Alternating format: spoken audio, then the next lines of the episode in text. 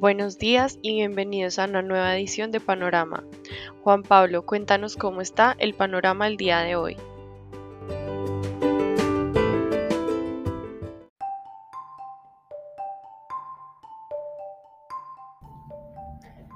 Muy buenos días a todos y todas. Hoy 11 de marzo de 2022 cerramos una semana muy volátil y abrimos el día con un panorama despejado.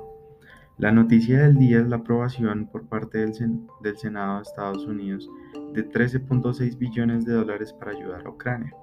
Entre tanto, Joe Biden se pronunciará hoy a las 10 de la mañana sobre la culminación de las relaciones internacionales con Rusia. Por otra parte, durante su visita a la Casa Blanca, el presidente Iván Duque anunció que se planea aumentar la producción de crudo a un millón de barriles por día lo cual incrementaría la producción actual en poco más de 100.000 barriles.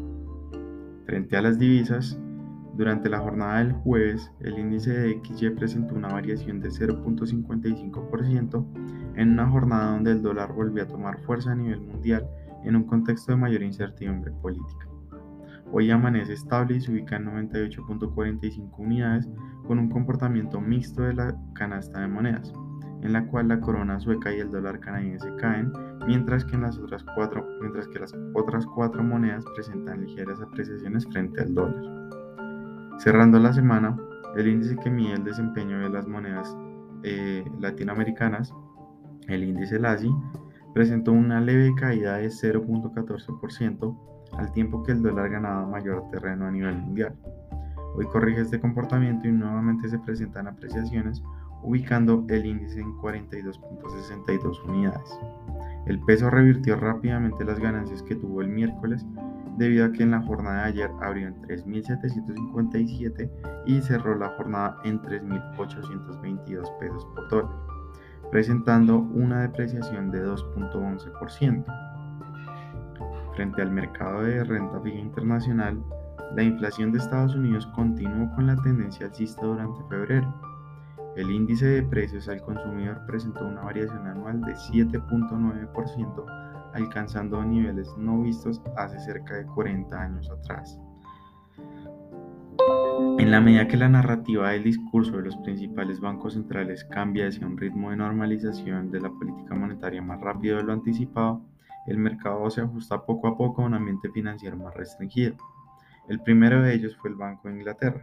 Ayer fue el turno para el Banco Central Europeo y la próxima semana se pronunciará la Reserva Federal. Por supuesto, esto ha generado que el movimiento de los tesoros americanos a 10 años continúe en un canal de continuas desvalorizaciones. Hoy los tesoros a 10 años amanecen por encima del 2% y buscan nuevamente los niveles máximos que se presentaron durante el inicio de febrero. La inflación continúa haciendo estragos en Europa, pues el mercado hoy abre con la noticia de una variación anual de 5.1% en Alemania y de 7.6% en España. En Brasil la inflación se sitúa en 10.54% y el Banco Central de Perú incrementó la tasa de interés en 50 puntos básicos ubicándola en 4%. Esto representa un panorama retador a nivel internacional.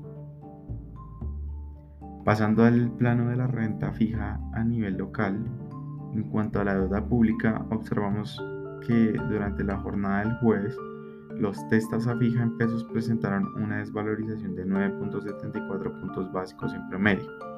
El aumento en las tasas de interés fue generalizado para toda la curva, en especial para el título con vencimiento en 2027, el cual presentó una, desvalorización cercana a 18 puntos básicos. Siguiendo a los TES en pesos, los TES VR presentaron una desvalorización de 1.44 puntos básicos en promedio. El papel con vencimiento más largo, es decir, el 2049 presentó la mayor desvalorización, un aumento de 5.3 puntos básicos, mientras que el papel con vencimiento un año presentó una valorización de 4.7 puntos básicos. La volatilidad continúa siendo la principal protagonista en el comportamiento de las tasas de interés.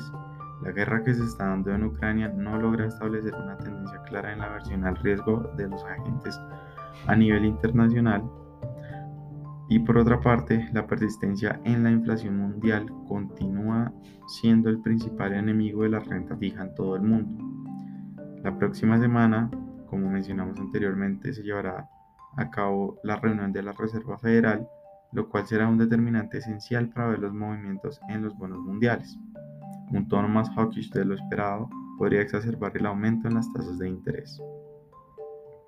En la jornada de hoy, la Nación subastará tres nodos de la curva de títulos de tesorería TSNVR para la referencia 2029, 2037 y 2049 mediante una subasta no competitiva.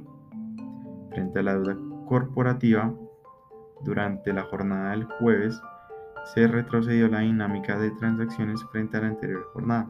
En particular, el volumen de negociación fue de 357 mil millones de pesos. El 55% de las negociaciones se transaron en el mercado secundario y la tasa de referencia de esta se concentró en la tasa fija con una participación del 52%, mientras que la tasa TAL IBR tuvo una participación del 32%.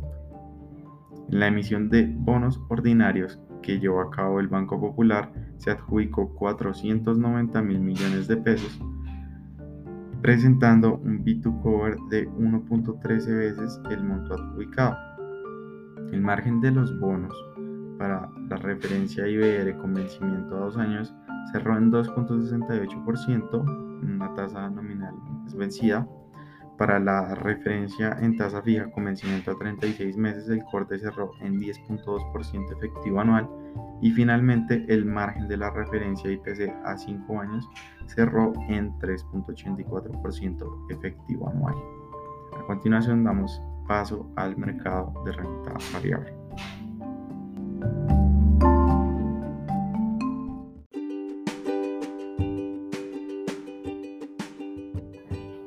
Muy buenos días. Gracias Juan Pablo por esa introducción y por las noticias eh, del día de hoy y lo que sucedió en renta fija, siguiendo ahora con renta variable. En este último día de la semana eh, terminaríamos con un desempeño positivo en renta variable internacional, esto luego de que Putin dijera que hubo cambios en Ucrania, en Ucrania luego de las conversaciones entre los dos países. A esta hora los futuros de Estados Unidos, de los índices de Estados Unidos avanzan más del 0,5% y en Europa la valorización en este inicio de la sesión es de 1,5% en promedio. En Colombia ayer se presentó nuevamente un volumen negociado alto, esta vez fue de 148 mil millones de pesos, la especie más transada fue Ecopetrol con 48 mil millones de pesos, la acción que más se valorizó fue Grupo Bolívar con un 41,15%, ya en un momento les contaré qué fue lo que sucedió en Grupo Bolívar, y Paz del Río retrocedió 8,31%, esto como una corrección a esas alzas que ha presentado en la última semana. Ayer el mercado local experimentó gran volatilidad, puesto que inició la jornada con bastante entusiasmo alcanzando a subir un 1%. Sin embargo, pues a mediodía ya se regulaban estas, estas subidas ese sentimiento positivo y se terminaba con un call cap, con un, con un call cap subiendo 0,4%. Eh, cerca de, de, este comportamiento eh, fue gracias a, principalmente a Ecopetrol y a Grupo Bolívar, que fue la que más impulsó el mercado local eh, por parte del resto de activos. Eh, en su mayoría presentaron un desempeño más bien negativo. El MSCI Colcat cerró con un alza de 0,4%. En noticias tenemos que Grupo Bolívar publicó el reglamento de la conversión de acciones ordinarias a preferenciales y el reglamento de la readquisición de acciones preferenciales. Esto fue la noticia bomba del día de ayer y la que llevó a que esta acción cotizara o subiera un 41% intradía.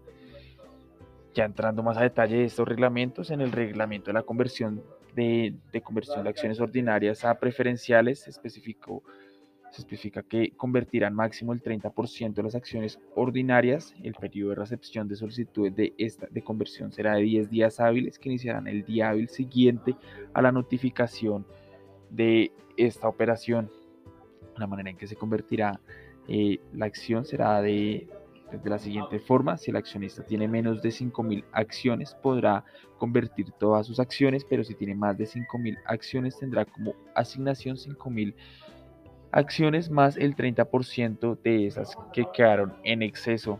Los titulares que podrán entrar serán aquellos que estén en el libro de accionistas dos días hábiles antes, antes del inicio del periodo de aceptaciones. Para la readquisición el, precio corresponderá a 127 mil pesos que incluso cierre de ayer eh, que fue sobre los 106 mil pesos da una valorización eh, sobre el 20% eh, en esta en esta readquisición que, que realizará Grupo Sur, el titular podrá vender a la compañía el valor mayor entre el 30% de las acciones preferenciales que tenga o las primeras 5.000 acciones que posee. Eh, aquí un poco para dar un ejemplo y que se entiende, digamos, si se lee, se ve un poco complicado y lo que se refiere es que si el accionista posee menos de 5.000 acciones, este podrá vender el total, la totalidad de sus acciones a la compañía por un valor de 127 mil pesos. Sin embargo, si este tiene más de estas, podrá vender ya sea 5.000 acciones, si 5.000 es mayor al 30% de todas sus acciones o el 30% si el 30% pues es mayor a esas 5.000 acciones.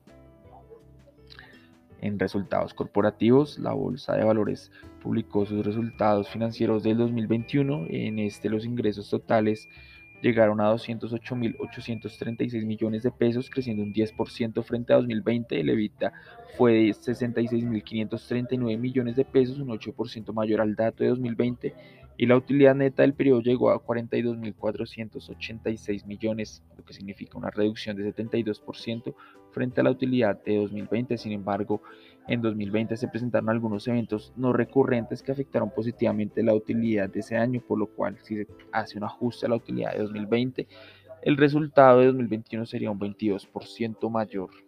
Esto es todo por renta variable.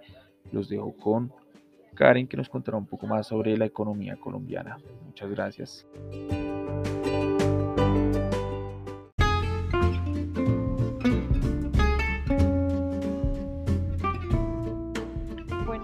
Continuando con el panorama nacional, la consultora Radar dio a conocer que el gasto de los hogares colombianos en febrero de 2022 fue de 74,8 billones con un crecimiento en pesos corrientes de 12,7% frente al mismo mes del año pasado.